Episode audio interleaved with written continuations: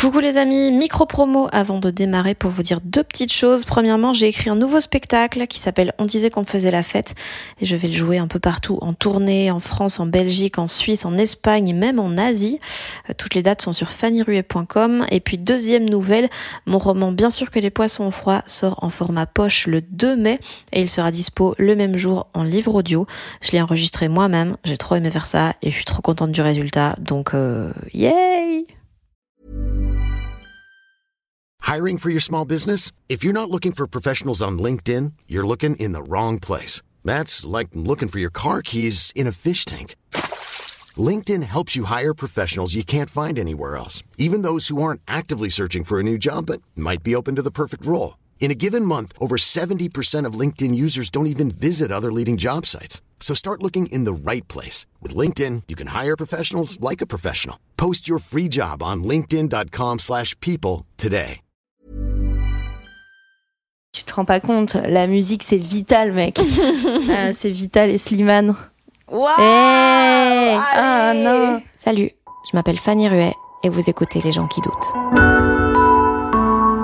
J'ai l'impression que j'ai pris plutôt le parti pris de pas trop faire ce qu'on attendait de moi et, et en même temps de signer mon bah le, la promesse que ça ne marcherait peut-être jamais parce que parce qu'en fait dès qu'on me demande de faire un truc j'ai envie de faire l'inverse en ce qui concerne la musique parce qu'en fait euh, c'est bizarre tu vois c'est un truc hyper basé sur les émotions et sur la poésie et tout et en même temps l'industrie de la musique c'est genre tout est une stratégie et genre souvent les gens qui décident pour toi c'est des mecs qui font des écoles de commerce et qui vont bouffer leurs morceaux de bidoche à, midi et qui disent ouais la petite elle c'est moi qui l'ai c'est moi qui l'ai découvert tu vois. Et toi t'es là genre ouais, ça n'a aucun sens en fait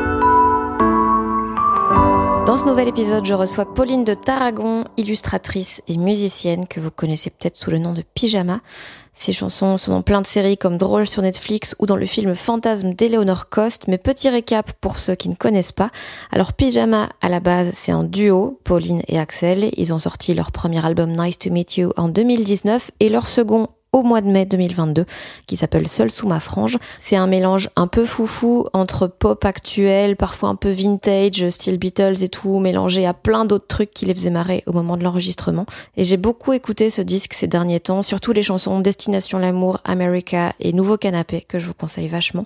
Donc je suis très heureuse qu'on ait pu se poser début juillet avec Pauline pour parler de plein de trucs, du fait qu'elle osait prendre plus de place dans le groupe Pyjama pour cet album-ci, du besoin de mettre du sens partout et du fait qu'un jour sur deux, elle pense que ce métier ne sert à rien, de sa dépendance à Instagram au niveau professionnel alors que concrètement elle en peut plus de ce réseau, de solitude et de l'importance d'avoir des amis aussi bizarres que soi, de sa carrière d'illustratrice, d'ailleurs là elle vient de sortir un livre pour enfants qui s'appelle Sous les paupières en collaboration avec la chanteuse Pomme et du fait qu'il devrait y avoir des chichas dans les musées. J'espère que tout ça vous plaira et pour info, euh, son chien Sacha était dans la même pièce que nous donc c'est pas impossible qu'on y fasse allusion quelquefois.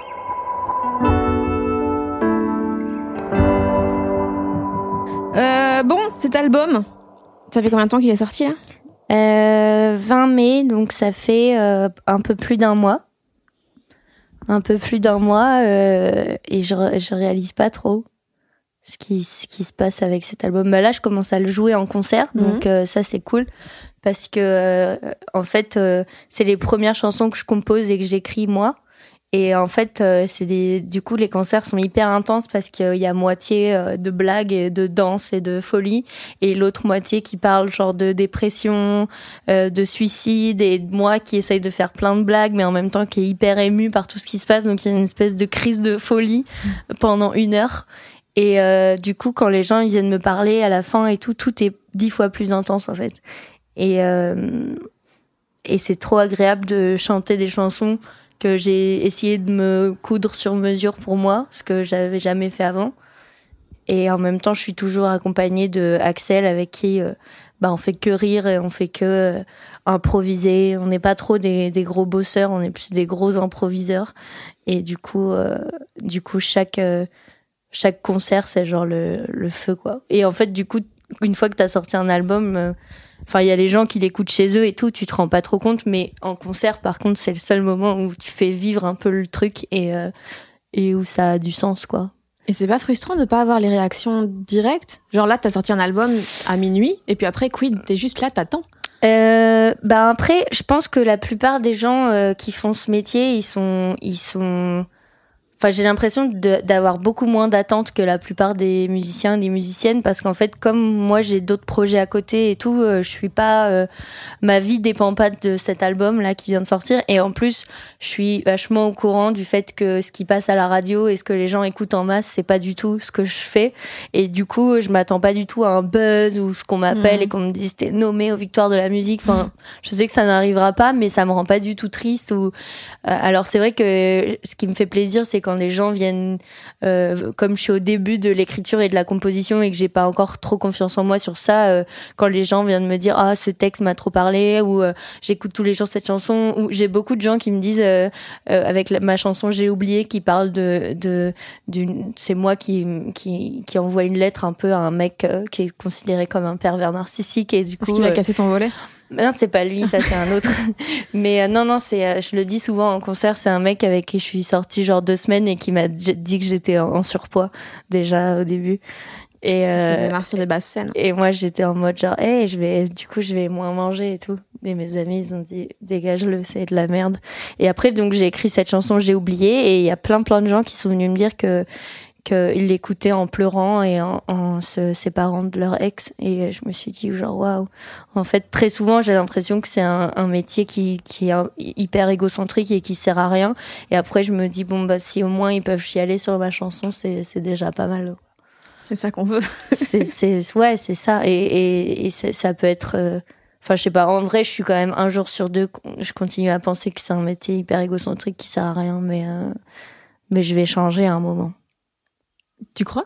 Ouais, je suis sûre. De, de, de, métier ou de point de vue là-dessus? Non, de métier. Non, parce qu'en fait, c'est de pire en pire. En plus, euh, avec les réseaux sociaux et tout, j'ai l'impression que vraiment, on passe notre journée à se vendre, se vendre, se vendre, à avoir sa gueule, à avoir son, à avoir tout le temps vouloir dire un truc drôle, tout le temps vouloir donner son opinion et tout. Et genre, en vrai, quand, quand tu fais moi parfois j'ai envie d'arrêter Instagram je suis ah j'en peux plus mm. et en même temps je me dis mais si je pars deux jours il euh, y a des gens qui m'auront proposé des trucs il euh, y a des et, et puis maintenant j'ai une équipe qui va me dire bah attends il faut que tu postes quand même des trucs parce que sinon bah les gens s'intéressent moins et, mm. et l'algorithme et tout et et donc euh, avec mes amis souvent on se dit mais en fait on n'en peut plus d'Instagram et en même temps c'est vraiment notre patron quoi genre si on si on n'a plus Instagram on n'a plus de on n'a plus de travail quoi c'est mm.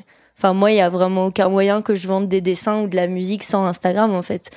Donc, je pense qu'à un moment, euh, je vais devenir prof, ou alors euh, je vais. Quoi, musique ou dessin? Non, pas de musique. Je suis vraiment trop nulle.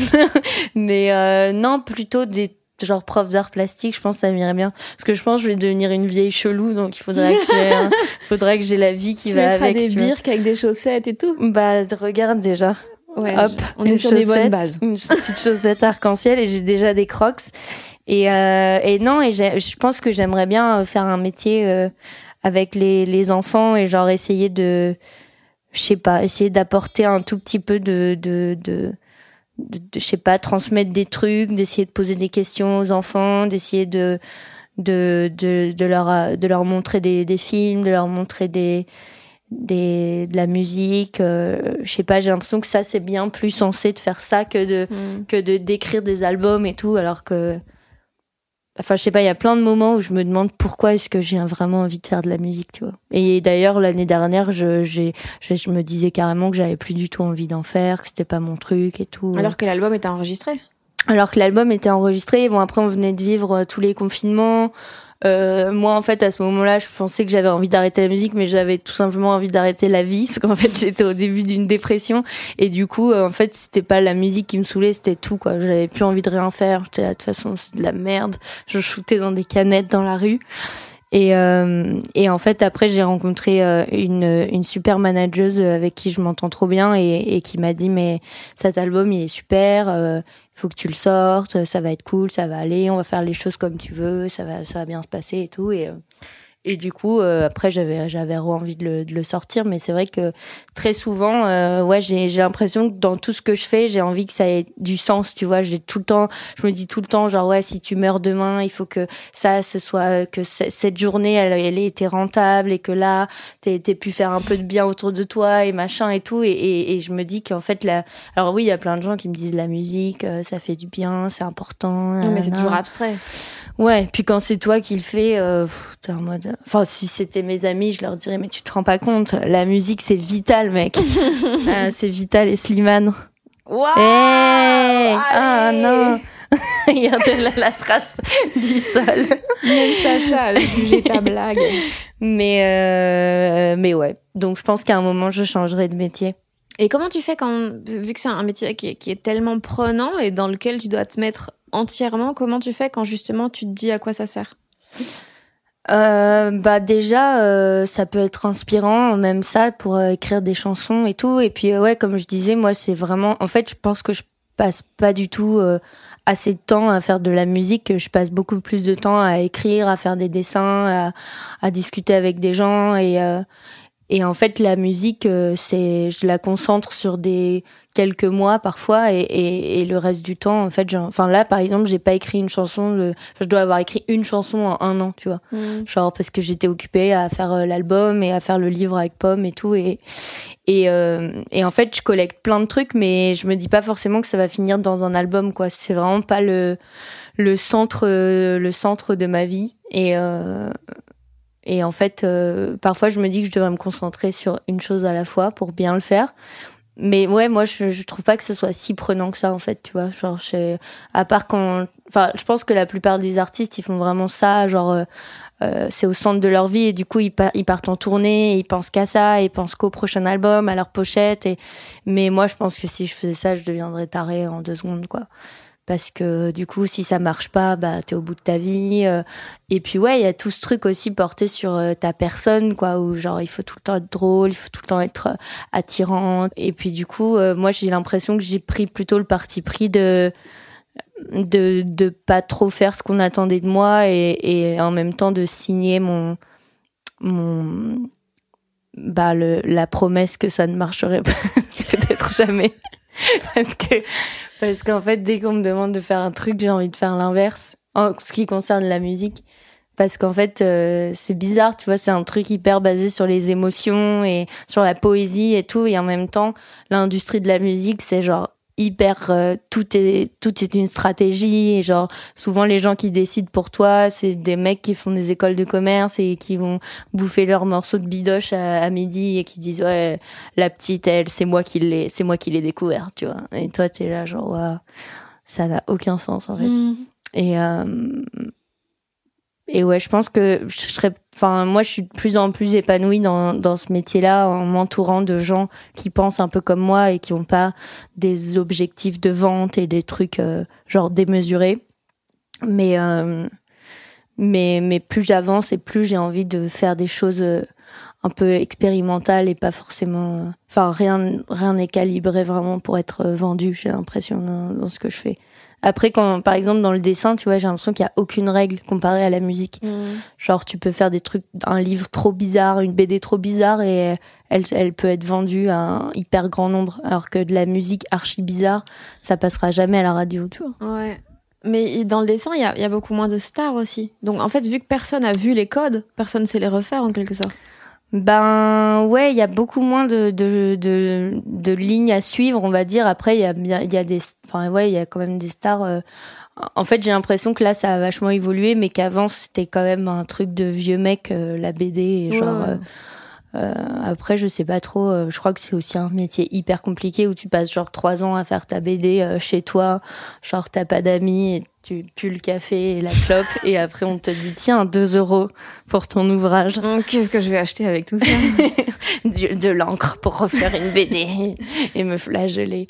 Mais ouais, je pense que pour avoir une santé mentale à peu près équilibrée, ce qui n'est pas du tout mon cas, il faut avoir et être un artiste, il faut faut avoir plein de petits trucs autour de toi et genre euh, parfois faire vraiment des choses uniquement pour gagner de l'argent et parfois d'autres trucs où tu peux passer trois heures et, et, et rien gagner à la fin mais t'es content t'es là mhm. genre j'ai fait un dessin regardez mais bref, je, je, je, je, je me pose énormément de questions sur ça et je j'ai pas j'ai pas trop de, de réponses encore.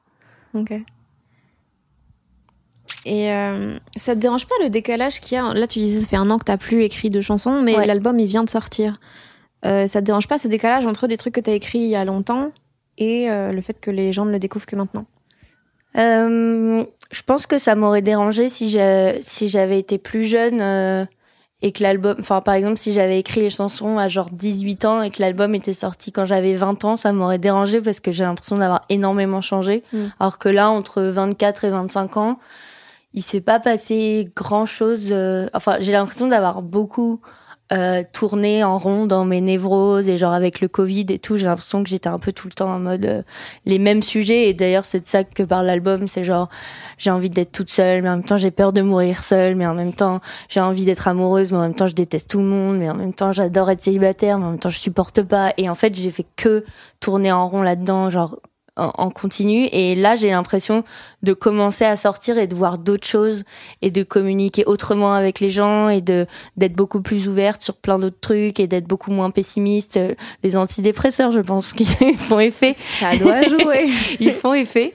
Et du coup euh, et du coup là je me dis bon euh, il y a quelques trucs où, que que je lis dans les paroles et tout et je suis en mode genre arrête de faire ta bad girl genre arrête sois un petit peu optimiste. Et en même temps c'est pas c'est pas un album trop trop dark tu vois mais euh, mais c'est vrai que je peux j'ai déjà un peu envie de me moquer de la moi qui a écrit cet album.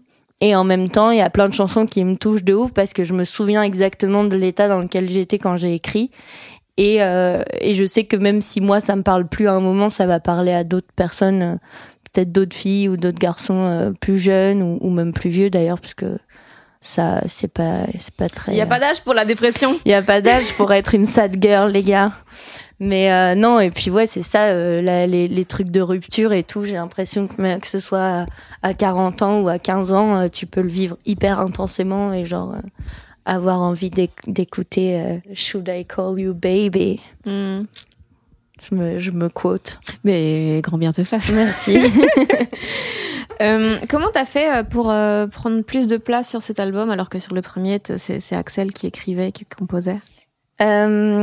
Ben en fait j'ai été très hésitante sur ce sur ce pas en avant parce que bah j'avais forcément un peu le syndrome de de l'impostrice. Je sais pas si ça existe. Je sais pas, on dirait un truc de facteur là. ouais c'est ça. J'avais peur de poster trop de trucs en fait. Euh, mais euh, en fait j'ai eu besoin de demander d'abord à mes proches de valider mes chansons Genre, euh, j'ai pas mal fait écouter à mes amis proches euh, mes chansons et ils m'ont dit franchement c'est super, euh, tu pourrais grave écrire pour toi-même, genre c'est ok. Et après j'ai commencé à faire écouter Axel. Au début il était un petit peu désarçonné parce que déjà bah il avait jamais entendu ce que je faisais. En plus c'était en français. En plus euh, les structures de chansons c'était un peu n'importe quoi. Enfin et puis lui il fait quand même de la musique depuis 22 ans. Moi j'en faisais depuis deux semaines donc tu vois il y avait un gros décalage. Et en fait, il y a un moment où j'ai vraiment fait l'effort de, je me suis dit, j'ai peur qu'il m'en veuille. Et en même temps, je me suis dit, à un moment, il faut, il faut s'affirmer. Et je lui ai dit, euh, moi, c'est ça que je veux enregistrer. En fait, c'est ça que je veux faire. Et plus ça se passait bien, et plus j'osais lui montrer des. Parce que par exemple, au début, lui, lui montrer un texte en français, moi qui ai horreur du premier degré, c'était très très dur, tu vois. Genre Mhm. de lui chanter un texte en français, j'avais l'impression d'être euh, genre euh, Morane, tu vois. Et rest in peace. Je vais pas dire Morane. Morane que tu as rencontré. Oui, j'ai rencontré plusieurs fois. Euh, mais mais du coup, ouais, ça a été même un exercice. euh, Ça, c'est des exercices que je me mets au quotidien, euh, justement ces trucs-là de de euh, genre dès que ça parle de sentiments et de trucs comme ça, je je, je suis crispée, genre je suis bloquée, tu vois. Et en fait, à travers les chansons, c'est beaucoup plus simple de dire des trucs. Et en même temps, euh, c'est au- c'est aussi des mots en français et tout, donc c'est aussi compliqué. Mais, mais donc ouais, je suis arrivée comme ça, euh, vraiment petit à petit. Et à un moment, avec Axel, on s'est mis d'accord sur le fait que c'était normal que j'ai envie d'écrire des textes et de et de composer. Et euh, et en plus, euh, ça m'a, enfin, ça m'a vraiment, j'ai débloqué un niveau dans ma vie où je me suis dit genre, euh, enfin j'étais hyper fière de moi d'avoir réussi à écrire des chansons euh, parce que je pensais que j'y j'y arriverais jamais. Genre je pensais vraiment que c'était que chacun avait son petit don et ses qualités dans la vie et que tu pouvais pas cumuler des trucs genre. Et en fait après je me suis dit ouais mais si je peux faire ça je peux tout faire après j'ai genre joué dans un court métrage et j'étais là calme-toi en fait. C'est terrifiant. Donc arrête. Mais euh, mais ouais même tu vois dans les milieux euh, de musiciens et de musiciennes euh, moi je me sentais toujours un peu genre le cancre au fond de la classe.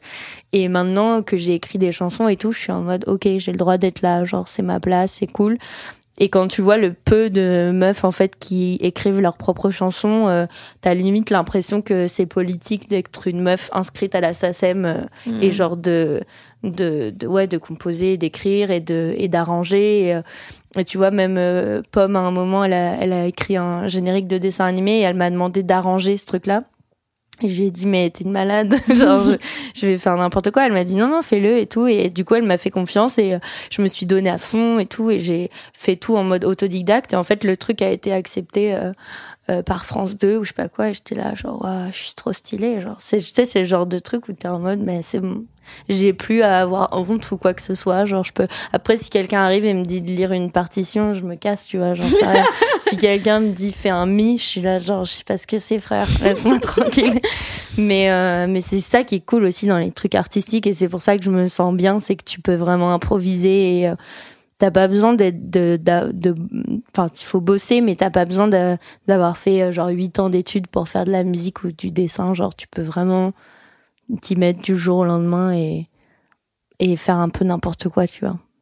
Genre moi j'ai horreur de suivre des, des règles ou même quand tu vois quand je fais la cuisine je déteste suivre les recettes. Du coup, Du coup, très tout sou- est dégueu. non mais très souvent c'est dégueulasse mais je supporte pas. Et du coup je fais mes trucs et euh, et euh, et voilà quoi en fait je suis je suis je suis indomptable Oh là là, l'électron libre Ouais, de la pop française.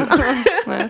non on m'appelle plutôt la on me dit que- plutôt que je fais de la pop sucrée moi ah yes. Ah, que alors ça. que pas vraiment. Pas vraiment. Ils n'ont pas écouté, en fait. non, c'est- plus avant, je pense. Mais on me disait tout le temps ça et je me disais, c'est fou, ils pourraient changer de phrase. Ah, il y a pas acidulé aussi. Je suis, je Pas suis- facile. je suis pas c'est la sympa. même chose en somme. Ouais. Ouais, ouais, ouais, ça dégoûte. Bah, disons que c'est assez réducteur, quoi. Ben, oui, oui. Non, mais je sais pas, c'est que souvent, euh, je me dis quand t'es journaliste et tout, euh, c'est que t'aimes écrire et donc je me dis pourquoi est-ce qu'ils utilisent la même formule euh, Mhm. Ouais, mais je pense qu'ils ont tellement. euh, C'est ça, en fait. Ils ont tellement pas assez de temps, pas assez de moyens pour faire des trucs vraiment poussés que ils ils. copie-collent. Bah, un peu, quoi. Puis je pense qu'une fois que t'es dans ces formules-là, t'oublies que personne les dit dans la vraie vie. Ouais. T'es dans un truc hyper, hyper Ah, il y a codifié. des gens qui le disent, hein. Et c'est gênant. Ils viennent et Ouais, mais disent, jamais tu ah, vas- j'adore ta pop sucrée et ton, Mais parce qu'ils ont lu ça dans l'article. déluré. Oh là Et là, moi, je suis en face en train de crever de premier degré, là. Mais bon, j'apprends. Mais, euh, mais ouais, j'avais lu ça dans une interview que, que tu as faite de, de l'importance de désacraliser l'art et de. Parce qu'en fait, c'est vrai que c'est fou de, de se dire que, genre, écrire, écrire, euh, genre, de la littérature, concrètement, c'est juste mettre des mots, Mhm. l'un à la suite de l'autre, et on s'en fait tout un foin de ouf, alors qu'en vrai, c'est juste un truc qui est de base accessible à tout le monde. La seule différence, c'est d'être publié ou non, quoi.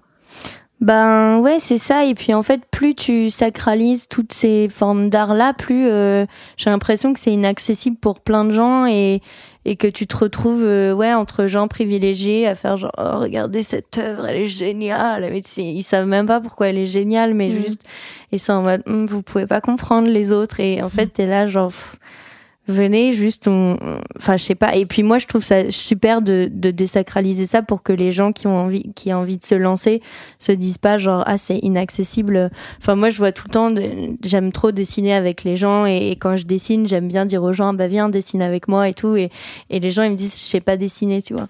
Et, et moi je le dis mais vraiment genre moi mes dessins préférés c'est les dessins d'enfants de deux ans et ils font n'importe quoi mais c'est c'est trop beau quoi. Et euh, et euh, et je sais pas ouais même euh, Enfin, tu vois, moi, je- avant, euh, quand j'allais dans les musées, quand j'allais, quand j'étais en études d'art, euh, j'allais dans les musées et tout. Je, je trouvais ça cool, mais je me sens toujours un peu mal à l'aise. Tu vois, j'ai l'impression qu'il y a un comportement à avoir et j'ai l'impression que que enfin je sais pas que genre limite tu peux pas vraiment vivre tes émotions parce que tout est tellement genre prout prout autour de toi que que que du coup c'est ouais je sais pas c'est trop c'est trop ça fait trop réservé à, l'élite je trouve il Mhm. devrait y avoir beaucoup plus des des musées avec des canapés comme ça et, et Des des, et canapés, des des chichas tu vois Musée chicha. le musée de la chicha par exemple mais euh, mais bon après je, je dis pas que en fait je, je dis que c'est je dis pas que c'est c'est pas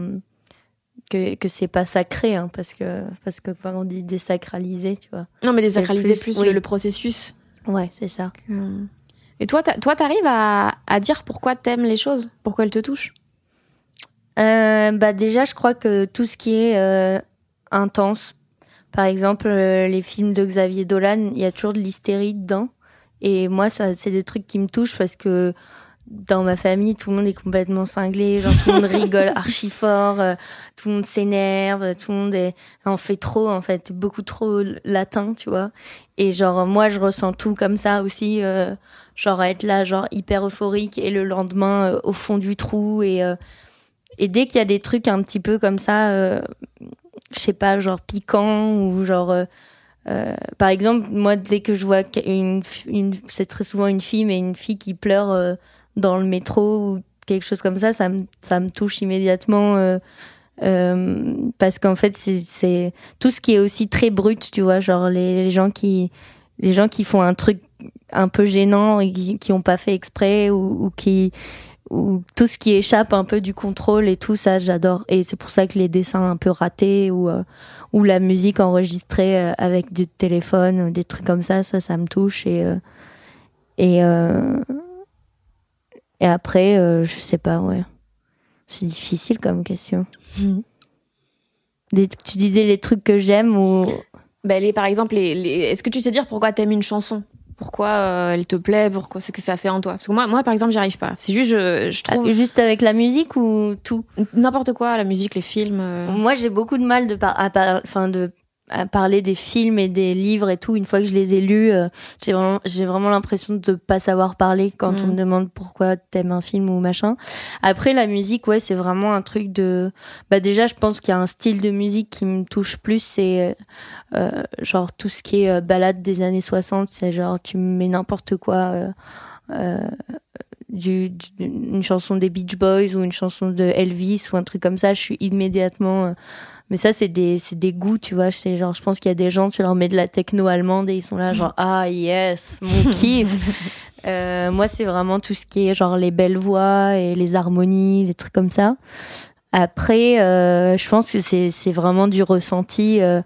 Enfin, moi, depuis que je suis petite, j'ai l'impression que genre j'écoute des chansons et tu sais, t'as, t'as ce même de de Lisa euh, des Simpsons qui écoute une chanson dans le dans la voiture et qui et, et elle rejoue juste la partie tu sais qui fait mal dans la ouais. chanson pour avoir un peu plus mal. Et je pense que c'est ça c'est genre euh, moi la première fois que j'ai entendu une chanson des Beatles j'étais dans la voiture de mon grand-père et j'ai eu en même temps envie de pleurer de mourir et de courir dehors tu vois. J'étais là genre ça c'est une chanson que j'aime je pense euh, après, moi, je suis un peu trop, euh, j'aime trop ce genre de sensation. Du coup, quand je fais une chanson, j'ai l'impression qu'il faut tout le temps qu'elle soit, elle peut pas être simple, tu vois. Il faut tout le temps qu'il y ait des moments qui fassent un peu mal au cœur ou des moments qui soient grandiloquents. Et j'avais peur que cet, cet album-là, il soit un peu indigeste, euh, genre que les gens ils l'écoutent en entier, qu'ils soient là, genre, oula, genre, je suis fatiguée, tu vois. Parce Pourquoi? que, bah, parce qu'il y en a dans tous les sens et il y a plus, il y a des chansons qui ont plusieurs parties.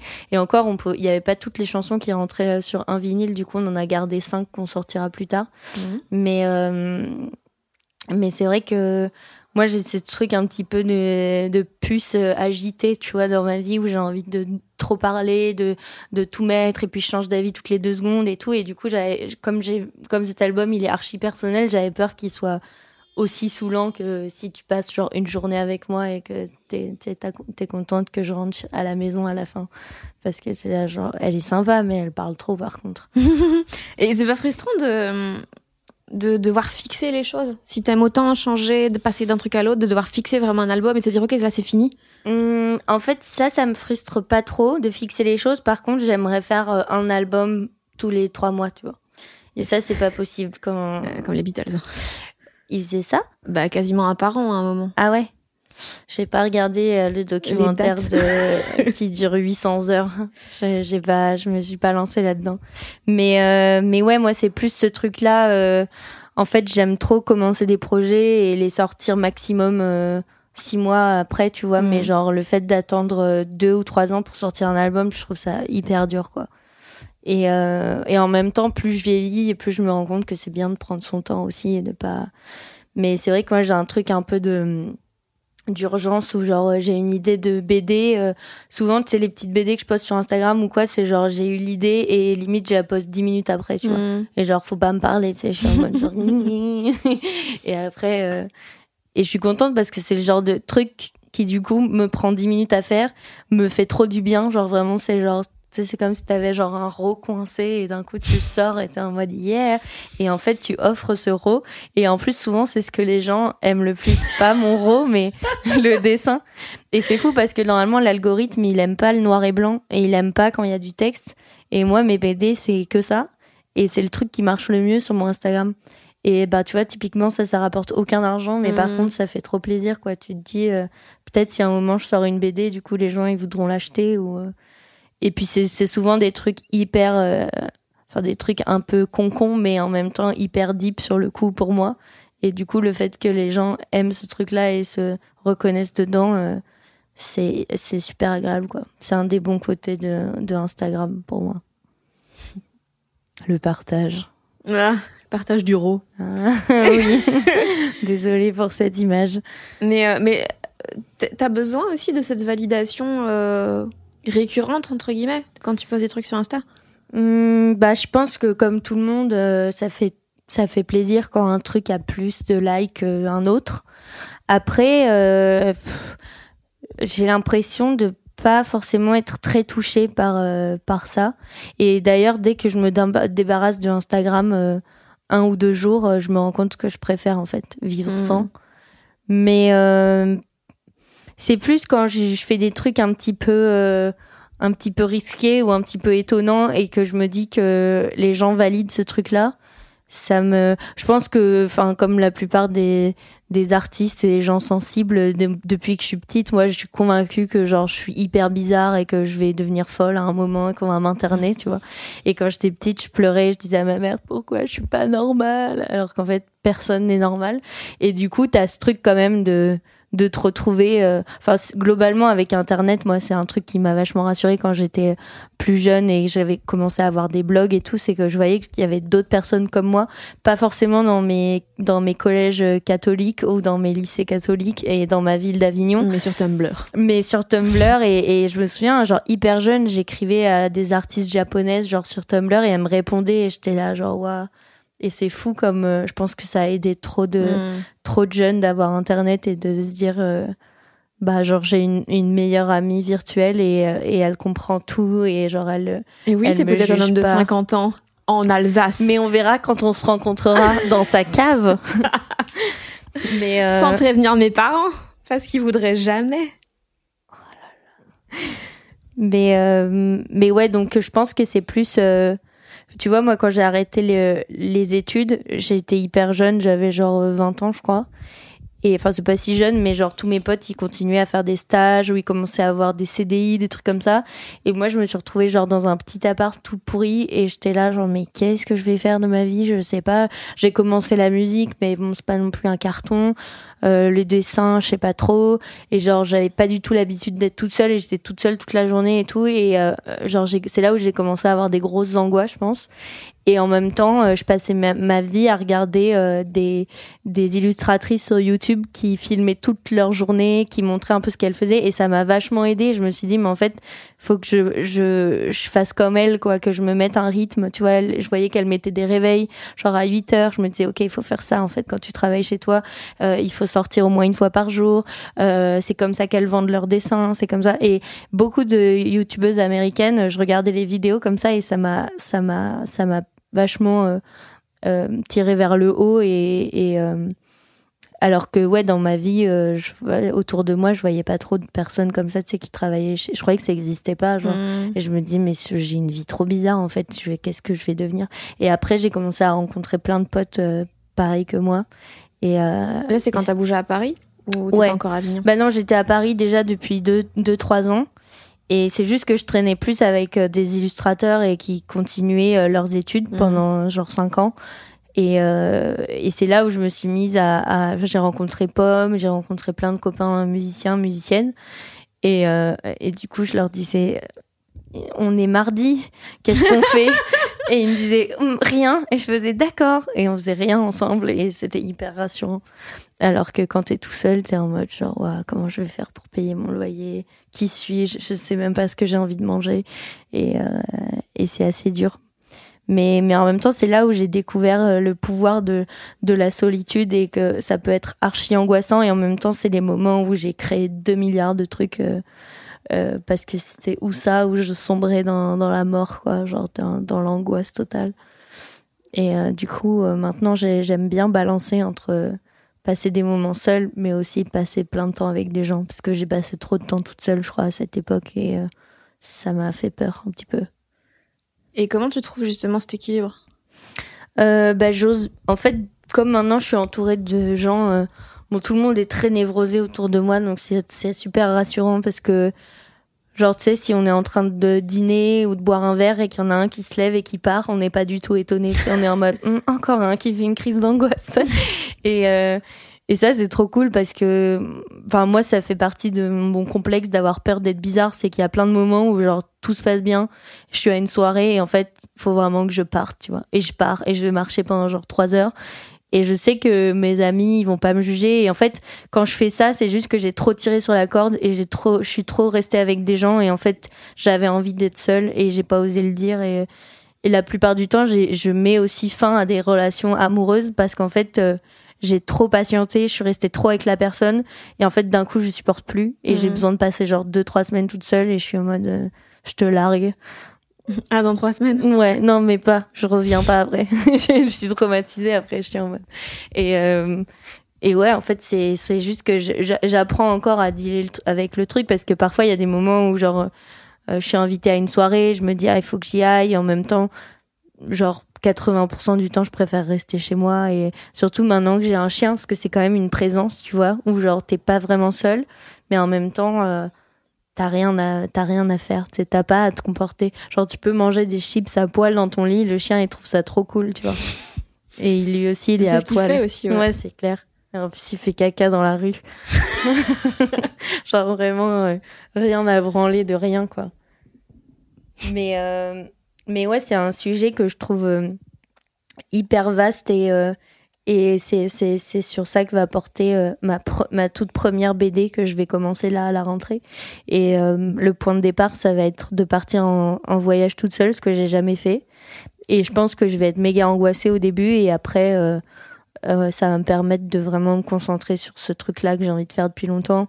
Et j'ai envie de demander à plein de gens c'est quoi leur rapport à la solitude et tout, parce qu'à chaque fois que je pose la question, les gens ils partent dans des trucs hyper deep et genre, euh, enfin la plupart des gens ils me disent moi tu me laisses seule un dimanche soir, je, je me pends quoi. Et Mhm. je trouve ça fou en fait parce que c'est pas parce que c'est souvent des gens hyper entourés et tout et genre tu te dis bon une soirée c'est pas grave quoi. Et, et maintenant, en fait, moi, je me dis que je suis hyper riche de ça, de pouvoir, euh, genre pour la fête de la musique, tout le monde est sorti. Moi, j'avais un peu une migraine et je m'en suis enfin, servi comme prétexte pour rester chez moi. Et genre, je crois que j'ai dessiné en regardant Stranger Things et j'avais l'impression d'avoir 13 ans, tu sais, et de pas avoir le droit de sortir. Et j'ai passé la meilleure soirée, genre j'étais trop contente. Et j'avais l'impression de faire un peu une bêtise, tu sais, genre de Mhm. pas sortir pour la fête de la musique. Et, euh, et j'entendais tous les gens dehors en mode genre ouais gros délire. Et moi j'étais en mode genre grosse nerd tu sais à mon bureau en mode genre j'adore dessiner. Vas-y, Eleven. Vas-y. En plus je suis rien du coup si je dessine et je je suis rien. Et après les gens ils me disent t'as vu ce passage dans Stranger Things? Et je suis là genre ouais grave. Je sais pas qui c'est ce personnage. J'en suis à la saison 2 déjà donc euh, je suis pas à jour. Mais la solitude, c'est déjà un des thèmes de l'album, quand même. Ouais, bah justement, je crois que ça a démarré là. En fait, j'ai pas voulu faire un album sur la solitude, mais je me suis rendu compte que dans pratiquement toutes les chansons, il y avait le mot seul. Et du coup, même dans le titre. Et en fait, quand j'ai commencé à faire des interviews, j'étais là genre, ah, d'accord. Et c'est fou, en fait, j'ai trop vu le, le fil Mhm. conducteur du truc et, euh, et en fait, je me suis dit que, je, je- je pose tellement de questions. euh, Enfin, tu sais, je suis un peu, je suis trop chelou. Genre, dès que je rencontre un couple et tout, je pose des questions hyper intimes en mode genre, mais comment, comment vous faites pour, euh, pour du coup être tout seul euh, Enfin, comment vous faites quand vous avez envie d'être tout seul Et comment vous faites pour être fidèle Et comment vous faites? Et, et en fait, vraiment, je suis trop curieuse de, de, de tout ça et, et je crois que je le comprends pas. Tu sais, je suis une Mhm. espèce de- d'enfant bizarre où genre je regarde les adultes et je suis en mode mais comment font-ils pour vivre ensemble? Et ça me paraît vraiment impossible tu vois. Et euh, et en même temps plus plus je grandis et plus je suis là genre ah ok.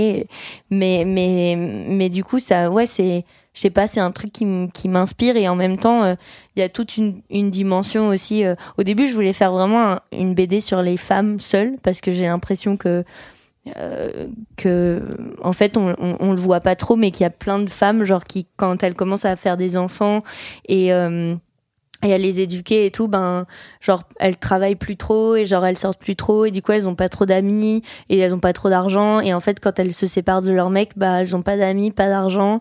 Euh, elles sont épuisées par leur gosse et du coup euh, euh, bah leur vie elle est genre hyper dure et tout. Et et et, et en même temps euh, enfin je sais pas. Et du coup comme c'est un truc qui m'angoisse et que je me dis ah je pourrais très bien terminer comme ça. J'avais envie de de ouais de de, de surtout me focaliser sur euh, euh, même tu vois je vois maintenant il y a pas mal de femmes qui veulent faire des enfants toutes seules genre qui Mhm. veulent des enfants mais qui veulent pas de mecs quoi. Et euh, et du coup j'avais envie de poser des questions à ces gens-là. Et après je me suis dit il y a quand même des mecs que je connais un peu qui qui vivent vraiment en ermite. Et ça m'intéresse trop aussi. Je me demande comment ils font. Parce que souvent je m'identifie à eux et en fait je me rends compte que je suis quand même tout le temps dehors tout le temps en train de sortir et tout donc je suis pas du tout eux mais je rêve un peu d'être eux tu vois Mhm. et euh, je connais moins de filles comme ça, mais euh, tu vois, même dans les films, il y a, il y a toujours cette espèce de truc du vieux gars, tu sais, qui habite un peu dans sa grotte et genre qui fait ses trucs. Mais il y a rarement. qui Ouais, voilà. Tu sais, qui est en peignoir et tout, mais qui est Mhm. quand même un peu sexy. Alors Oui. qu'il y a jamais la fille, genre, tu sais, à 40 ans, euh, qui traîne chez elle. Il est sexy parce que t'as pas l'odeur dans les films. Ouais, t'as appuyé de la gueule de ouf.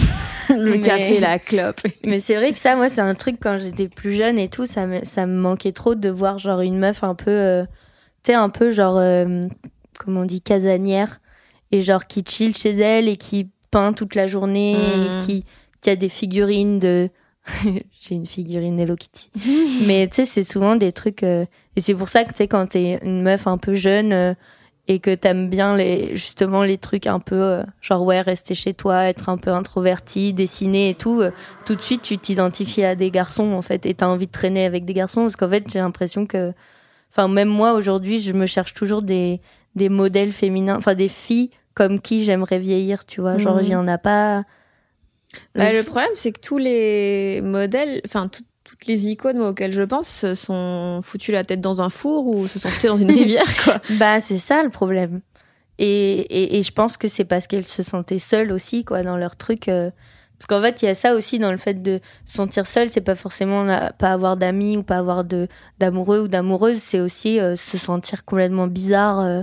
Mais sans dire seul avec les autres, quoi. Ouais, voilà. C'est le pire, ça. Ouais. C'est vraiment horrible, quoi. Et euh, se sentir, ouais, étrange et tout. Et, et c'est vrai que, tu vois, je vois plein de mecs, euh, genre, qui se promènent dans la rue, qui sont un peu habillés comme des ados attardés. Alors qu'une meuf qui fait ça, on va tout de suite penser qu'elle est trop chelou, quoi. Alors qu'un mec qui fait ça, euh, il pourrait très bien sortir avec euh, n'importe qui. Et Bah, genre, ça pourrait être Pete Davidson et Kim Kardashian. Oui, c'est vrai. Mais Kim Kardashian, elle, ouais, Kim Kardashian, elle est tout le temps sexy, etc. Alors, que lui- lui, il- non, mais ça, c'est souvent très injuste, Ah tu ouais. vois. Tu dis, euh, genre, le mec, juste, il met un t-shirt Mickey et, et un short, et toutes les meufs sont là, genre, waouh, il est trop stylé. Alors que, ouais, je sais pas, peut-être ça a changé un petit peu en même temps. Mais souvent, euh, je me dis, c'est fou parce que, genre, euh, je disais ça à mon père, euh, je suis allée déjeuner avec lui tout à l'heure et je lui disais, c'est fou parce que maintenant, quand un mec, il, il me dit qu'il sait faire une, une poêlée de légumes, je suis en mode genre, ouais, l'homme de ma vie, tu vois. Alors que toutes mes amies filles, elles savent faire une T'as vraiment poêlée de des, légumes. des attentes très très basses. Bah, c'est ça. en fait, c'est comme ça que ma mère m'a élevée. Elle m'a dit, les hommes, c'est des gros boulets. Et genre, faut, faut un peu s'occuper d'eux parce qu'ils sont, ils sont trop bêtes. Genre, ils sont trop, ils arrivent trop à notre cheville, tu vois. Mhm. Ce qui est terrible quand du coup tu es hétérosexuel parce que t'es C'est en un drame, je vais devoir sortir avec ces abrutis là. mais, euh, mais bon. Après, il y, a des- il y a des exceptions. Mais globalement, c'est quand même des gros attardés. Non, ton man Coucou les cums. Non, mais c'est parce que hier, j'ai lu le livre euh, Moi, les hommes, je les déteste. Je sais pas Rebecca si tu l'as lu. Non, c'est Pauline, euh, je sais Ah, pas comment. Hermange Ouais, voilà. Ouais. Et euh, j'aimais bien parce qu'en même temps que je lisais, j'étais là, genre, trop vrai. Et en même temps, j'imaginais des mecs lire ce livre, faire genre, Pff, pas moi déjà. mais, euh, mais ça fait du bien. Elle disait que la misogynie, ça a tué des femmes, alors que la misandrie, ça fait chier personne. Parce que souvent, on est misandre entre, entre meufs, on est en mode genre, ouais, les mecs, trop débiles, Ouais. trop de la merde. Mais ça les tue pas, quoi. Juste, Ouais. ils, sont, ils, sont, ils sont deg. Qu'on ait percé leur secret un jour que c'était des gros abrutis. Euh, mais tu trouves pas que ce truc de la de, la solitude des artistes et tout, ça s'auto-alimente parce que genre les gens qui se sentent seuls, ils deviennent artistes et puis quand t'es artiste, t'es encore plus seul. Ben, je pense que, enfin, moi, à un moment, je me suis vraiment dit, ah, ça va pas être possible, il va falloir que je me trouve un, un open space ou un truc, euh, parce que vraiment, je, je vais pas supporter être toute seule. Et en fait, euh, quand j'ai rencontré d'autres amis, donc qui avaient un peu la même vie que moi et qui avaient parfois leurs besoins de solitude et parfois leurs besoins de d'être en communauté et tout, je me suis dit ah mais en fait ça peut être viable euh, cette vie-là. euh, il suffit juste de trouver des des gens qui qui aiment être seuls aussi avec toi quoi. Genre euh, moi par exemple tu vois avec euh, avec Pomme euh, qui est une de mes amies les plus proches, euh, on a ce truc où genre on peut se retrouver toute une après-midi et genre elle elle va répondre à ses mails et moi je vais genre faire un autre truc et en fait on est ensemble mais limite on se parle pas ou genre moi mon mon rendez-vous idéal avec euh, un amoureux ou avec euh, un ami ou une amie c'est genre on va dans un parc et on on lit des livres et on- après on dort et genre juste on est ensemble mais genre limite on se calcule pas tu vois Hmm. ça, je trouve ça trop bien. Mais c'est un peu le rôle du chien, en fait. je les considère au même. euh, au même. euh, au même euh. Non, mais après, euh, je sais pas, c'est. Je pense qu'il y a. En fait, les artistes, il y a ce truc-là où tu passes énormément de temps, genre les musiciens en studio, tout seul et tout. Mais en même temps, j'ai l'impression que comparé aux gens qui ont des horaires de boulot, en fait, on est beaucoup plus avec nos amis.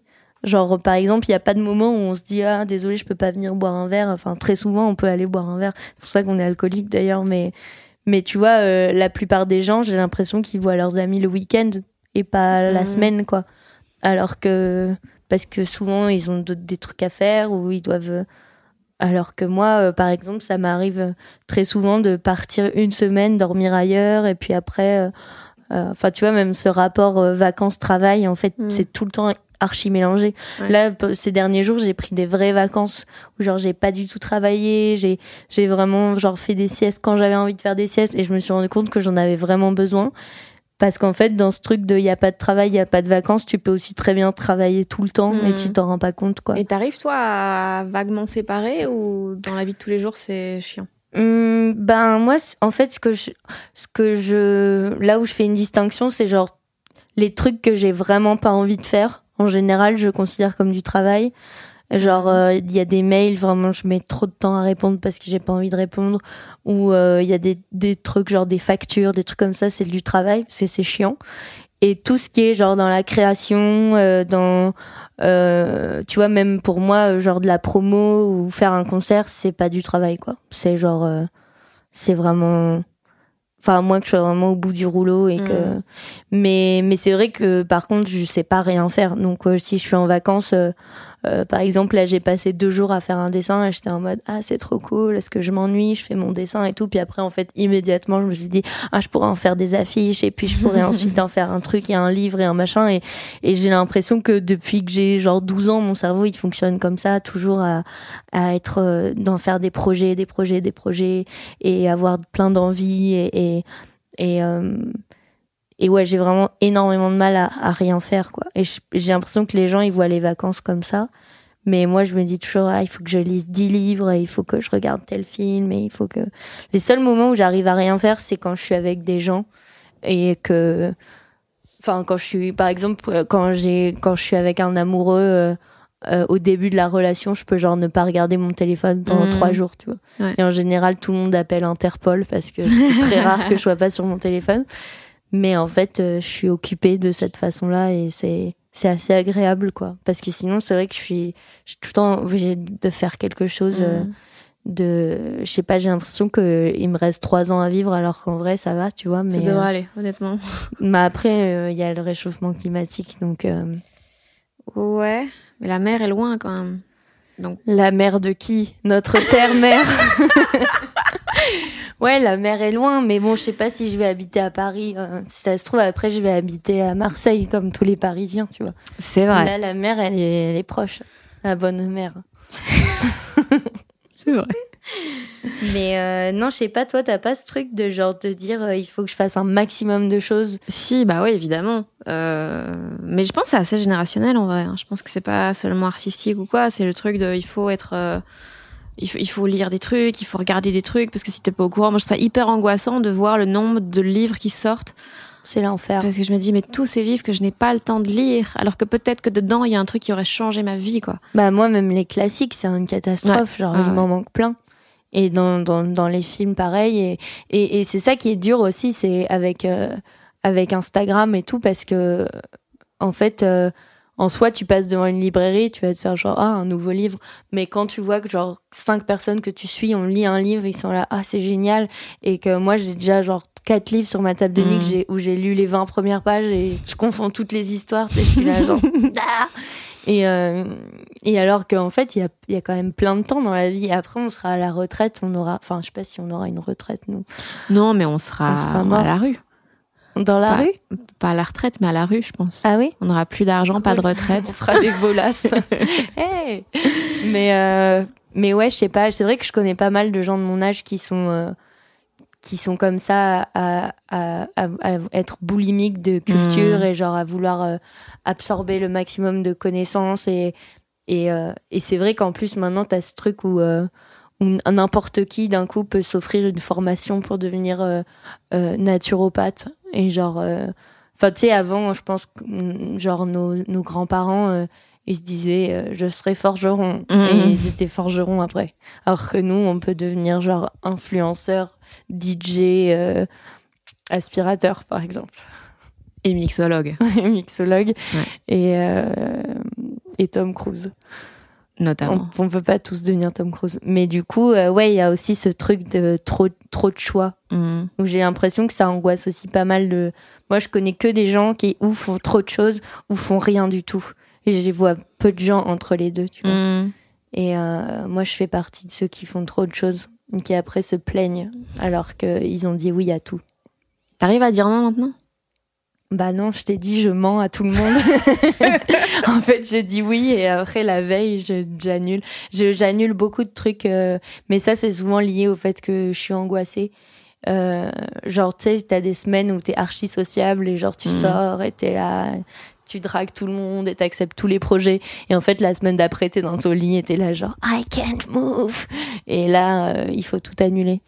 Mais mais c'est vrai que en fait c'est marrant depuis que j'ai fait une dépression trop marrant euh, j'ai beaucoup moins de mal à enfin c'est vraiment un moment où je me suis complètement laissée aller dans le en fait j'ai l'impression que je tenais depuis des années ce truc de genre ah je suis archi angoissée et en même temps il faut que je travaille en même temps il faut que je sois indépendante il faut que je gagne de l'argent une pression que vraiment personne m'a mis dans ma famille Mm. c'est moi toute seule genre depuis que je suis jeune je suis en mode euh, euh, il faut que je gagne mon propre argent. Euh, je déteste qu'on me donne de l'argent tu vois mes parents et tout. Je suis en mode je trace ma route comme ça. Et, euh, et en fait quand j'ai fait ma dépression je crois que je me suis vraiment genre allongée.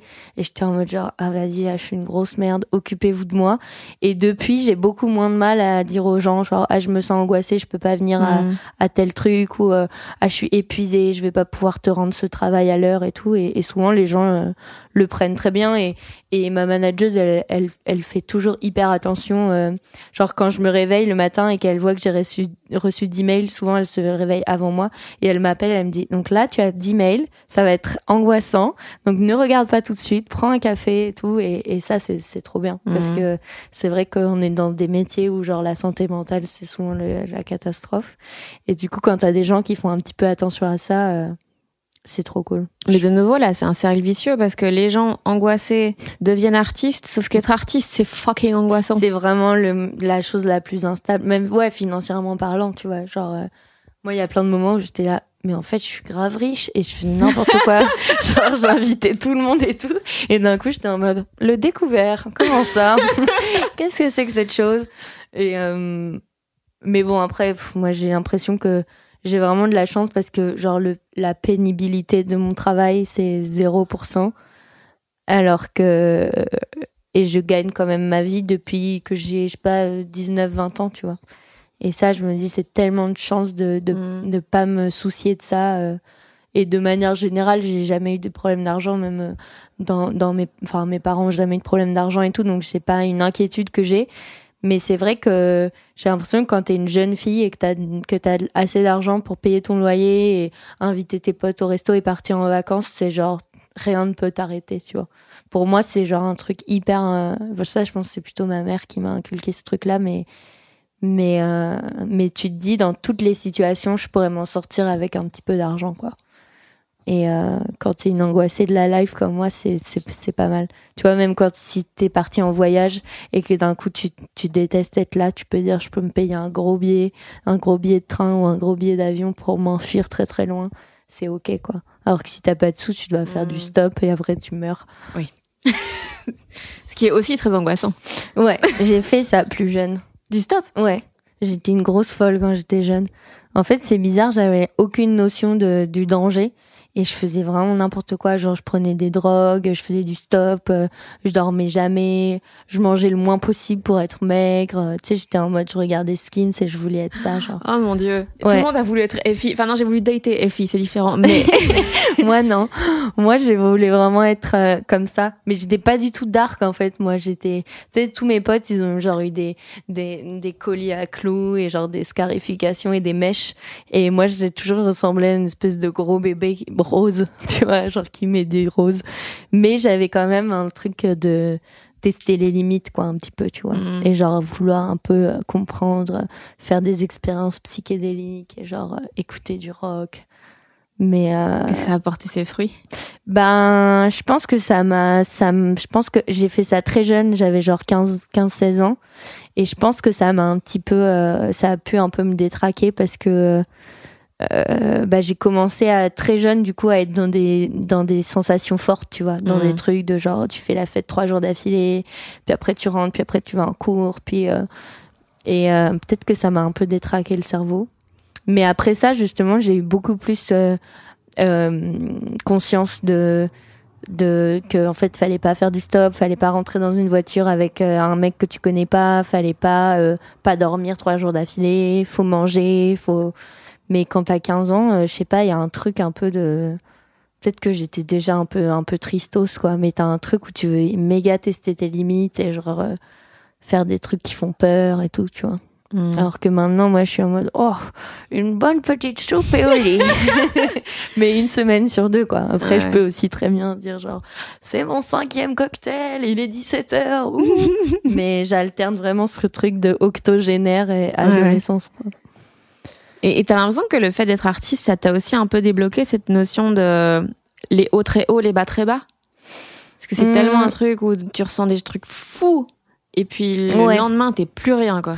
Bah même euh, en vrai même une heure après tu vois quand t'as ce truc bah toi tu dois l'avoir aussi où genre t'as le public euh, qui t'acclame et tout puis Mm. d'un coup tu rentres dans ta chambre Dans d'hôtel ton petit et t'as hôtel, une vieille euh, moquette et t'es là genre Ibis je vais mourir en fait à un moment à Quimper. non mais c'est ça moi il y a vraiment des avant tout tout ce qui était dans le nord me foutait le cafard parce qu'en fait moi je suis une fille du sud du soleil tu vois et du coup De euh, l'accent. de l'accent qui est vraiment omniprésent. Et euh, non, alors après sur ce sujet, euh, euh, moi j'ai fait pas mal de, de rendez-vous euh, psychiatres et euh, psychologues, etc. Et en fait, on m'a détecté un trouble borderline, donc euh, Mhm. je, sais, je connaissais pas. Et en fait, t'as cette espèce de truc euh, hyper impulsif et intense où euh, où tu fais tout euh, complètement à fond et t'as aucune demi-mesure et euh, t'as des changements d'état. euh, C'est un peu comme la bipolarité ou rien à voir? Bah, au début, on m'a dit t'es t'as peut-être euh, t'es peut-être bipolaire, mais après, euh, en fait, il y a des espèces de critères à, à cocher Ouais. pour savoir si t'es borderline ou pas. Et moi, j'avais on a coché euh, 8 critères sur 9 avec. Bravo. Du coup, j'étais là, genre, yeah, jackpot. Et euh, du coup, j'ai pas trop encore intégré cette information. Et en même temps, parfois, je vais voir des, des, enfin, je vais lire des trucs sur ce, ce trouble-là, et j'ai vraiment l'impression que c'est moi à 100%. Et en même temps, quand j'en parle à d'autres gens, euh, ils me disent, bah, moi aussi, je suis comme ça, moi aussi, je suis comme ça. Mais, mais bon, moi, c'est vraiment des psychiatres et des psychologues qui Mm. m'en ont parlé. Mais, euh, mais du coup, il y a, il y a, il y a ce truc-là où parfois, je me dis, ben, en fait, euh, c'est pas vraiment parce que je suis une artiste euh, que je suis comme ça, c'est juste peut-être que j'ai un trouble mental et genre que du coup, une fois que tu le sais, c'est bien de. euh, Enfin, tu vois, je fais vachement plus attention. Mm. euh, genre quand je suis dans une grosse euphorie et tout, je sais qu'après il va y avoir un, un gros down et donc j'essaie de pas trop, j'essaie de pas trop pousser le truc et euh, il y a des moments où j'oublie, tu vois, et je suis en mode euh, en roue libre pendant une semaine, je sors tous les soirs, je fais n'importe quoi, je me pose pas, je mange pas, là, et en général, la redescente fait, très très mal, quoi. Et du coup, j'apprends à, j'apprends à, à, à gérer ce truc-là. Et j'ose beaucoup plus aussi en, en parler avec les, avec les autres. Genre, euh, typiquement, le premier jour de mes règles, je suis une grosse malade, tu vois. Et donc, parfois, j'envoie un texto. euh, si je parle tous les jours avec quelqu'un, je vais lui envoyer genre, aujourd'hui, je vais être une grosse malade. Et je te préviens. et la personne me dit, OK, et ça n'empêche pas que je suis une grosse malade juste après, tu vois. Genre, Mhm. je suis, j'annule des trucs, euh, j'achète des trucs, euh, je peux euh, dire ah bah je vais aller à la mer aujourd'hui, tu vois. Alors que je suis à Paris, quoi. Et genre, euh, je suis persuadée qu'il faut que je fasse ça. Et après à 18 h je suis en mode c'est pas du tout ça que je vais faire en fait. Mais euh, ouais, j'ai l'impression que une fois que t'as conscience de comment tu fonctionnes, même si c'est très chelou, ça peut s'apprivoiser quoi. Avant, je me disais toujours, ouais, ma vie, ça va être une catastrophe parce que je fais que changer d'avis tout le temps. Je suis une girouette. euh, et genre, euh, et je me suis dit, j'aurais jamais une relation avec quelqu'un parce que la pauvre personne, comment elle va faire pour, pour vivre ça? Et en fait, euh, une fois que tu gères ton truc, euh, c'est, c'est ok, quoi. Enfin, pour l'instant, c'est ok. Après, on verra. Vous allez me retrouver à Gare du Nord à traîner, euh, à chanter mes vieilles chansons. c'est possible. Euh, là, t'as sorti il y a quelques jours un- une BD justement sur le fait que t'as des nouveaux rêves. Oui, T'as C'est vrai. T'as souvent des nouveaux rêves? Euh, en fait, c'est ouais, c'est pas des trucs hyper inaccessibles, hein, parce qu'il y avait écrit euh, acheter un mini lave-vaisselle, par exemple. Mais Il y a aussi acheté une maison. ouais, Donc, ça c'est vraiment un truc. J'ai l'impression que ça n'arrivera pas tout de suite, dû à, des problèmes financiers. mais euh, mais ouais, en fait, j'ai eu envie de faire ça parce que je me suis rendu compte que pendant bah pendant toute la, le moment où j'étais en dépression. euh, je sais jamais quand c'est fini une dépression ou pas, mais on va dire que c'est fini. J'en suis sortie. mais le début, on va dire le moment le plus intense, euh, j'avais vraiment plus envie de rien et, et ça me rendrait ça me rendait super triste parce que genre depuis que je suis enfant, euh, j'ai qu'une hâte, c'est d'être adulte pour faire tout ce que je veux, tu vois. Et, et là, euh, je savais plus ce que je voulais, quoi. Et euh, et du coup, là récemment, je sais pas, j'ai eu plein de nouvelles envies et et, et je me suis dit bon bah c'est trop cool en fait parce que même si j'ai déjà coché quelques quelques rêves, genre euh, sortir un livre pour les enfants, euh, enfin j'en ai même sorti trois maintenant, c'est la fête, euh, sortir des albums, euh, euh, rencontrer des nouvelles personnes, enfin plein de plein de petits trucs. Il y a encore plein de choses qui me font qui me font rêver. Et euh, et ouais, je pense que c'était une façon de me rassurer en fait de de faire cette liste là et euh, et c'est fou de se dire que ouais, tu fais une liste de trucs hyper personnels et les gens ils, ils sont contents de voir ça, tu sais. Et après ils disent ah moi aussi je vais faire ma liste et euh, et euh, et ouais, c'est c'est c'est je pense que c'est des c'est j'aime bien me faire des listes de raisons de rester en vie très souvent, tu vois, mais je fais ça depuis super longtemps. Genre euh, et c'est souvent des trucs super basiques, tu vois, genre euh, prendre un café le matin, c'est ça, c'est génial, tu vois. Genre ça me donne une raison de me lever le matin. J'ai toujours besoin de me mettre des petits objectifs Mhm. comme ça. Et genre parfois c'est vraiment des trucs nuls, genre euh, aller acheter euh, un truc de bricolage, tu vois, genre aller acheter euh, des dalles pour mettre sur ma terrasse. C'est ma c'est ma raison de vivre de la journée. tu quoi. carles toi-même. Non, pas du tout. c'est vraiment le, le B à bas de, du bricoleur. Genre, c'est, c'est des dalles que, en bois Ah oui, que tu, que des tu cliques. Oui, Ouais. vrai. Et j'en ai même pas acheté assez, regarde. J'ai vraiment, une- une- une- je fais rien jusqu'au bout, en fait. Mais, euh, mais ouais, donc c'est ça, c'est des petits, des petits euh, post-it de trucs qui font que c'est bien la vie, tu vois. Et quand tu étais petite, tu voulais quoi? Ben, je crois que j'ai pas mal euh, rêvé de ce moment où je pourrais avoir euh, mon appartement et genre décorer comme je veux et genre partir en voyage. Par exemple, tu vois, partir au Japon, c'était un truc euh, genre ça me semblait fou, tu vois. Pour moi, limite ça existait même pas quoi. Et j'y suis allée il y a genre cinq ans avec mon frère et ma mère et j'étais en fait, j'avais tellement envie d'y aller que j'étais angoissée dans l'avion en mode genre genre j'ai pas assez de temps, il faut que j'aille tout voir. Et euh, tu sais je suis le genre de personne qui prévoit tout le programme avant de partir en vacances et qui et qui peut genre vraiment pleurer si genre par exemple on était dans un magasin de, de stylos et de feutres et tout et genre moi c'est vraiment le genre de truc genre je suis en transe totale tu vois. Je peux mes yeux peuvent se révulser à la vue de, de stylos et genre ma mère et mon frère, ils en pouvaient plus. C'était genre deux heures qu'on était dans le magasin. Et j'ai commencé vraiment à avoir envie de pleurer parce que moi je voulais rester dedans. Et genre, enfin tout était hyper intense avec le avec le Japon. Et euh, j'ai adoré et, j'aimerais trop y retourner. Bah je l'ai mis d'ailleurs dans la liste de rêves mhm. que j'aimerais y retourner. Mais ouais, j'avais cette espèce de vision de de ma vie. Euh, je pensais que je travaillerais dans la mode. MDR, si les gens voient comment je m'habille, c'est très drôle. et euh, et je me je me je dessinais tout le temps genre une fille avec un petit chien et genre un, un appart un peu genre new-yorkais et tout. C'était c'était ça mes rêves de de de gosse. Et bien sûr, je faisais que dessiner, donc j'imaginais un, un métier artistique. Et au final, ça ressemble pas mal. Donc je pense que la la petite euh, la petite moi qui était genre vraiment une espèce de de petite crotte genre hyper peureuse et euh, j'étais archi associable quand j'étais petite je parlais à aucun enfant. Genre je faisais que pleurer et rester à côté de mes parents genre j'étais vraiment un énorme bébé. Et du coup quand je vois tous les trucs que j'ai fait genre même faire des concerts et tout je me dis mais c'est fou quoi comme tu peux changer euh, euh, j'ai encore des côtés un peu associables genre il y a des moments où j'ai vraiment envie de parler à personne genre après les concerts tu vois. Mmh. ah ouais? ouais Axel, il est archi sociable et donc du coup, il va parler avec des gens et tout. Et moi, je suis une espèce de là, je me transforme en gothique, tu vois, au fond de la pièce et genre les gens ils viennent me parler, je suis en mode me parle pas.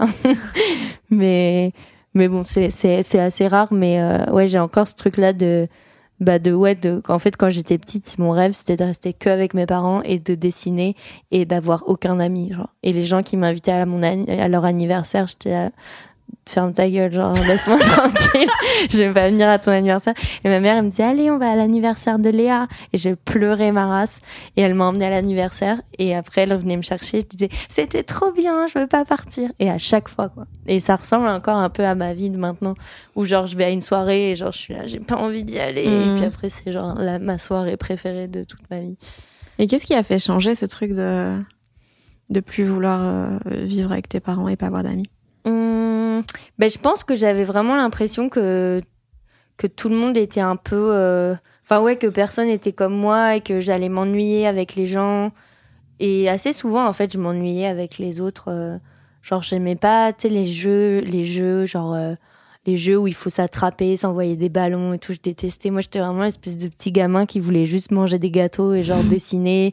Et en fait, quand j'ai commencé à très très tôt, j'ai fait des classes euh, artistiques. Genre, euh, j'étais en troisième euh, agriculture et puis après j'étais au lycée art appliqué. Et en fait, là, j'ai tout de suite rencontré des gens un peu, un peu, enfin hyper drôles et genre qui qui aussi pouvaient passer 7 heures à faire une activité dans leur chambre et parce que tu sais quand tu quand tu commences à, fréquenter des quand, tu commences à être ado genre tout le monde veut juste genre fumer des clopes et sortir et, et écouter de la musique alors que moi j'avais encore envie de rester avec mes parents. Et au fur et à mesure je me suis rendu compte qu'il y avait des gens qui pouvaient être un peu comme moi euh, et que ça voulait pas forcément dire que t'étais un gros bébé ça voulait juste dire que que t'aimais bien être chez toi et que genre c'était pas la honte tu vois mm. mais c'est vrai que très souvent quand je vois des ados euh, des gens qui sortent du lycée et tout je suis trop heureuse de plus y être parce qu'en fait t'es tellement t'essayes tellement de t'inventer une vie et en fait quand tu commences à avoir genre je sais pas euh, genre 23 ans 25 ans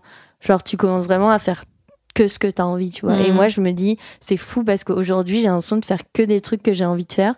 Et du coup, quand il y a un truc que j'ai pas envie de faire, c'est genre l'effort de ouf, quoi. C'est hyper dur. Parce que je suis, maintenant, je suis habituée, tu sais, à mm. vivre à, à, mes propres horaires. Euh, on n'a plus du tout la rigueur qu'on avait quand on mais était aucune rigueur, quoi. Euh, et du coup, moi, dès que quelqu'un essaye de m'imposer un truc, je suis en mode, m'en bats les couilles, je vais pas le faire. et c'est et ça, ça c'est vraiment, je me dis tous les jours, genre j'ai trop de chance de de pas avoir d'horaire et de et de patron parce qu'en fait euh, il y a vraiment des semaines où je suis pas capable de faire quoi que ce soit quoi. Et et c'est trop bien les semaines où où tu sais t'es un peu je sais pas genre t'as trop fait la fête t'es un peu malade t'es un peu fatigué et genre tu dis cette semaine je fous rien quoi et j'ai le Ah, ça droit dure une semaine, toi? non, je dis ça, mais je, je te dis, j'arrive pas à rien foutre. Mais juste ce truc de genre, même pas s'habiller, tu vois. Moi, Mhm. j'adore, genre, pas m'habiller et rester, et genre, amener, j'amène Sacha au parc à chiens en crocs, et genre, euh, je fous rien, tu sais, je, je rencontre d'autres gens qui foutent rien, et je me dis, oh, la chance que j'ai. euh. Et euh, je sais pas, genre quand je déjeune avec une copine et qu'elle me dit ah il est 14h, il faut que je retourne travailler, ce qui est très rare parce que mes amis en général n'ont pas d'horaire. Mais euh, je, je, je me dis genre ouais, j'aimerais pas du tout être à sa place quoi. Parce que moi quand je quand je viens de manger déjà j'ai envie de dormir, j'ai la digestion tu vois. Et du coup de pouvoir juste rentrer chez toi et et gérer tout ton planning euh, comme tu veux, c'est c'est vraiment genre le privilège ultime quoi. Hmm. Donc, je vais peut-être pas changer de métier tout de suite en fait. Tu seras prof. Quand Ouais, je serais vieille prof quoi. Là, on va encore profiter un peu de des siestes et du canapé. Ah oui, parce que s'il y a des gens qui te connaissent pas, qui écoutent les podcasts, euh, pourquoi pyjama? Je suis désolée de te poser la question Non. mille ans après le début du projet, mais à un moment, il faut... Euh, pourquoi pyjama? Alors oui, je dis toujours que je dis des trucs différents à chaque fois, mais je pense que en même temps, avec tout ce qu'on vient de raconter, ça a du sens euh, le côté.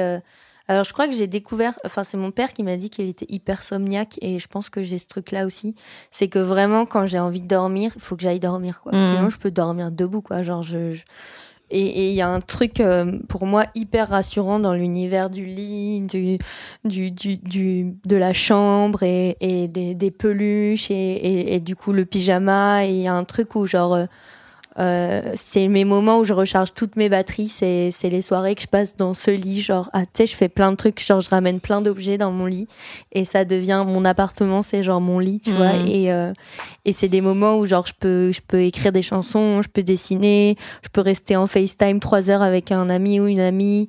Et, euh, et il y a tout, tout ce truc dans, dans l'univers ouais, du confort et de et du chill qui est lié au pyjama. Et après j'ai choisi ce nom là quand j'avais genre 18 19 ans. Et j'avais surtout pas envie de prendre un nom euh, qui, qui qui laisse croire aux gens que je prenais ce projet au sérieux tu vois. C'était Mhm. genre euh, tout un peu dans la dans la blague et tout. Et euh, après à un moment j'ai voulu m'appeler par mon vrai prénom mais mon vrai nom. Et ensuite, je me suis dit, bah, en fait, une fois que t'as choisi, tu peux plus, ça sert à rien de trop réfléchir, quoi. Et, euh, et c'est ce que je disais l'autre fois, je, je pense que les Rolling Stones, genre les pierres qui roulent, tu vois, n'amassent pas mousse. Je Oui. pense qu'ils ont, ils ont pas mal regretté aussi à certains moments, et au final, ça les a pas empêchés de devenir des légendes. Donc, euh, Mais t'as pas peur de ce que je pense, enfin, je pense qu'on fait plus ou moins euh, pareil euh, là-dessus, c'est qu'à force de tout tourner en dérision, t'as du mal à prendre les choses au sérieux.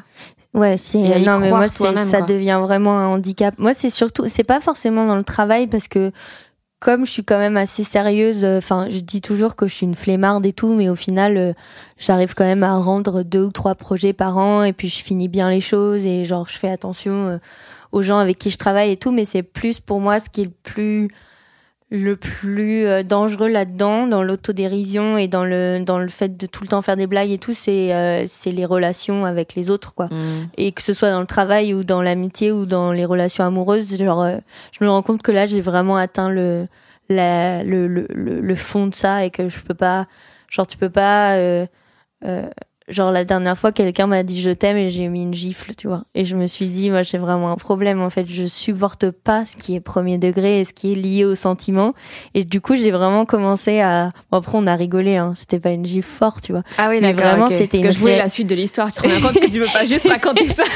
c'était là d'ailleurs. Mais c'était une, ré- une réaction vraiment où genre je, je sais pas ce que j'ai avec tout ce qui est trop premier degré, mais genre vraiment quelqu'un qui me regarde dans les yeux et qui me fait un compliment, genre j'explose de rire, tu vois. Et ça a déjà vexé des gens. Bon après quand tu me connais, tu sais que c'est pas méchant et que c'est juste que j'ai vraiment du mal avec tout ce qui est frontal et tout et et Et euh, mais c'est vrai qu'aujourd'hui, j'ai vraiment envie de d'avoir des conversations euh, profondes et de réussir à montrer aux gens que j'aime, que je les aime, sans juste après dire euh, prout, tu vois. Genre, euh, parce que ben, après, je pense que les gens qui me connaissent, ils voient que, par exemple, tu vois, je peux faire beaucoup de cadeaux et des trucs euh, où je vais avoir réfléchi pendant trois heures à comment faire le cadeau et à écrire un petit mot et à faire un dessin et à l'encadrer. Ça, je peux passer trois heures. Mais par contre, dire à quelqu'un que je l'aime, à part Mm. mon chien, impossible. Mm. Mais genre vraiment, ça m'arrache la bouche, quoi. Mm. Genre, je peux, je peux essayer pendant trois heures, je vais me dire, vas-y, je vais le dire, je vais le dire. Et là, je fais genre, ah, tu pues. T'as 12 ans c'est affreux, quoi. Et vraiment, je pensais pas que j'étais comme ça. Et, et, et là, de plus en plus, je me dis, genre, waouh, faut régler ce problème. Genre, c'est vraiment, c'est, c'est, c'est, c'est pas, c'est pas constructif, quoi, d'insulter les gens que, que tu aimes. Parce que c'est vraiment ça, c'est genre, c'est avoir 12 ans, quoi. Et puis je me dis, euh, même tu vois, euh, tes parents, euh, ta, famille et tout, c'est bien de, de savoir, avant qu'ils soient morts, d'avoir réussi à leur exprimer que, que tu les aimes bien et que t'aimes bien passer du temps avec eux et tout. Même si, tu vois, moi au final, je suis pas genre, euh, ouais, à, à appeler euh, mes parents et à dire euh, salut, je t'aime, tu vois. Mais par Mhm. contre, je suis une des personnes qui voit le plus ses parents que je connais. Genre, euh, j'appelle ma mère tous les jours et je vois mon père quasiment une fois par semaine. Et, et souvent, les gens, ils voient leurs parents, je sais pas, trois fois par an, tu sais. Mhm. Et, euh, et du coup, c'est c'est ma façon, tu vois, de de- d'être présente et de et de parce qu'en fait, je suis quand même assez famille et euh, mais pareil, avant, je pensais que j'étais une super mauvaise amie, tu vois, parce que comme pendant longtemps, je voulais pas avoir d'amis, et ben du coup, je me disais, ouais, t'es t'es une personne hostile et tout, et au final, euh, maintenant, j'assume beaucoup plus que j'adore mes amis et que et que et que j'ai envie de leur faire plaisir et que j'ai envie de passer du temps avec eux, mais mais ouais, je sais pas, je pense que j'étais un peu euh, un peu phobique des des sentiments, quoi. Enfin, je dis j'étais, j'ai l'impression que ça fait une, une semaine que je me suis un petit peu débloquée, mais j'y travaille en tout cas. J'essaie de, de changer ça, quoi. Ok. Euh, J'avais envie de terminer avec... euh, Une petite, dé- une petite chanson que j'ai composée, Et là, tu me fais écouter un truc. un slam. J'aimerais avoir ton avis sincère sur ma première compo. ok. Euh, c'est en fait, non, c'est une reprise des Red Hot Chili Peppers. Je les déteste. Moi aussi. Trop bien. Et en plus, je les confonds avec U2. Alors, pourtant, c'est vraiment pas rien à voir, hein. hein. C'est trop bizarre. Euh, oui, j'avais envie de terminer avec les questions des questions. Ah Salut, ici la Fanny du montage. C'est juste pour préciser que quand je dis les questions des questions, c'est parce que Pyjama a une chanson qui s'appelle Les questions, dans laquelle elle pose plein de questions, notamment celle-ci. Est-ce que toi aussi, t'as eu 20 ans? Oui. Ça y est, depuis 5 ans. Presque 6. Euh, Est-ce que toi aussi, t'étais content? Euh, je suis plus content maintenant qu'avant, je crois. Pourquoi? Parce que justement, tu sais un peu plus euh, ce que tu veux, ce que tu veux pas, machin? Ouais, et euh, en fait, je crois qu'aussi avant, j'étais persuadée que la vie c'était vraiment de la merde et il fallait qu'il fallait que je que je que je, con- que je convainque. Je sais jamais dire ce mot. Fallait convaincre tout le monde que la vie c'était vraiment horrible. Genre dès que quelqu'un était heureux, j'étais là genre ouais et le racisme. Alors que là, j'essaie d'être positive, tu vois. Encore une fois, les antidépresseurs qui font effet, je pense. Mais dans les antidépresseurs qui font disparaître le racisme. Exactement. Tout le monde devrait en prendre. N'est-ce pas, Marine Le Pen? Je sais qu'elle adore ton podcast. Oui, elle l'écoute beaucoup. Les gens qui proutent. Euh, Es-tu aigri? Euh, pff, pareil, je crois que j'étais plus aigrie avant. Genre plus snob, euh, aigrie. euh, genre la vie c'est de la merde et tout. Hmm. Avant. C'est mon côté crise d'adolescence à, à retardement, je pense. Là, ça y est, j'ai fini. Pourquoi retardement? Euh, parce que quand j'étais ado, bah, j'ai fait un peu des conneries et tout, mais j'étais pas trop. euh, Je me suis plus rebellée contre mes parents à genre euh, 22 ans, tu vois. En leur disant, euh, mais en fait, comment vous m'avez éduqué euh, C'est quoi Pourquoi vous avez fait ça euh, Et machin, et l'école. Et j'ai, tu sais, ce moment où tu dis que tout est la faute de tes parents. Hmm. Moi, ça y est, j'ai fait ça, et là, j'ai fini. Maintenant, je les laisse tranquilles. Je suis en mode, euh, vous êtes des humains, vous avez vos failles. Maintenant, j'attends de faire des enfants et qu'ils me critiquent eux aussi. en me disant mais t'as pourri la planète, maman, avec ta bouteille de cristalline. Et ouais, mon gars. Euh, Es-tu heureux? Oui. Franchement, aujourd'hui, je suis hyper heureuse. Je dis, je pars toujours du principe que ça va changer demain, donc je me Mhm. dis aujourd'hui, euh, franchement, ouais. J'ai l'impression d'être dans un mood de vacances. C'était comme hier, j'étais genre dans une piscine et tout. Genre, j'ai l'impression qu'aujourd'hui, il y a aucune horaire et que, genre, le seul rendez-vous important de la journée, c'était de te rencontrer. Et ça fait pas trop peur, tu vois. Genre, je suis en chaussettes et il y a mon chien bizarre à côté, donc euh, ça va. Euh, Est-ce qu'on tombe toujours amoureux? Malheureusement.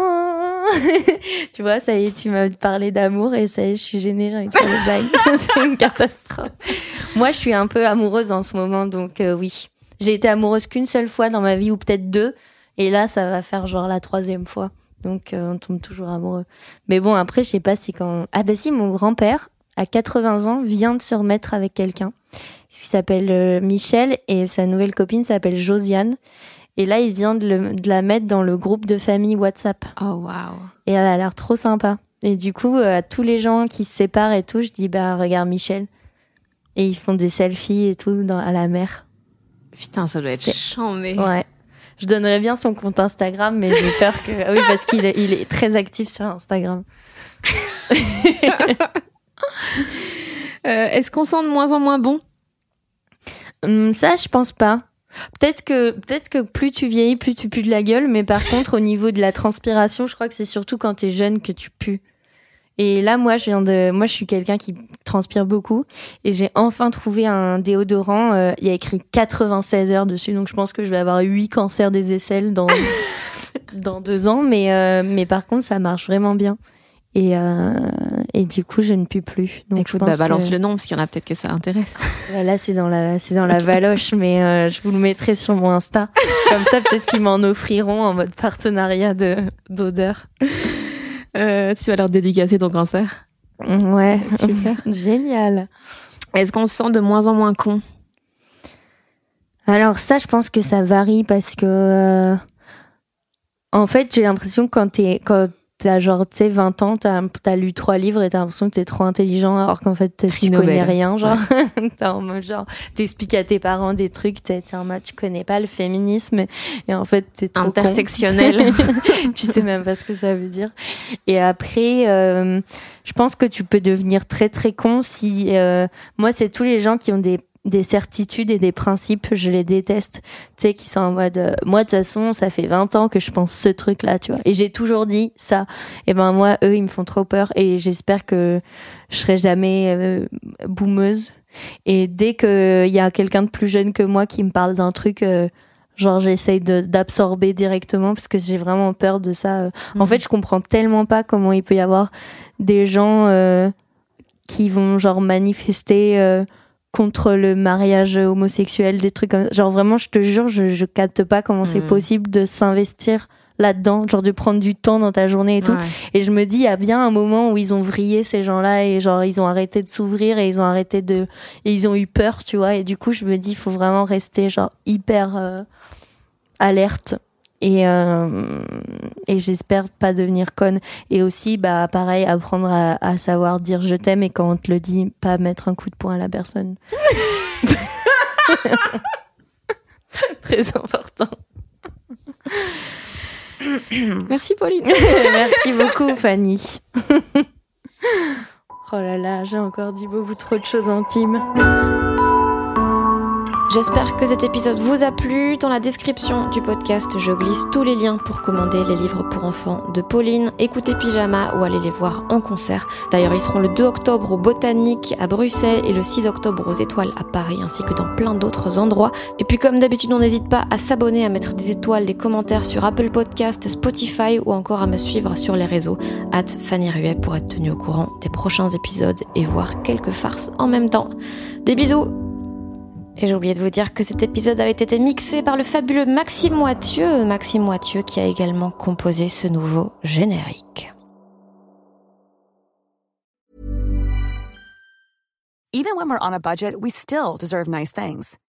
Quince is a place to scoop up stunning high-end goods for 50 to 80% less than similar brands. They have buttery soft cashmere sweaters starting at $50, luxurious Italian leather bags, and so much more. Plus, Quince only works with factories that use safe, ethical, and responsible manufacturing. Get the high-end goods you'll love without the high price tag with Quince. Go to quince.com/style for free shipping and 365-day returns.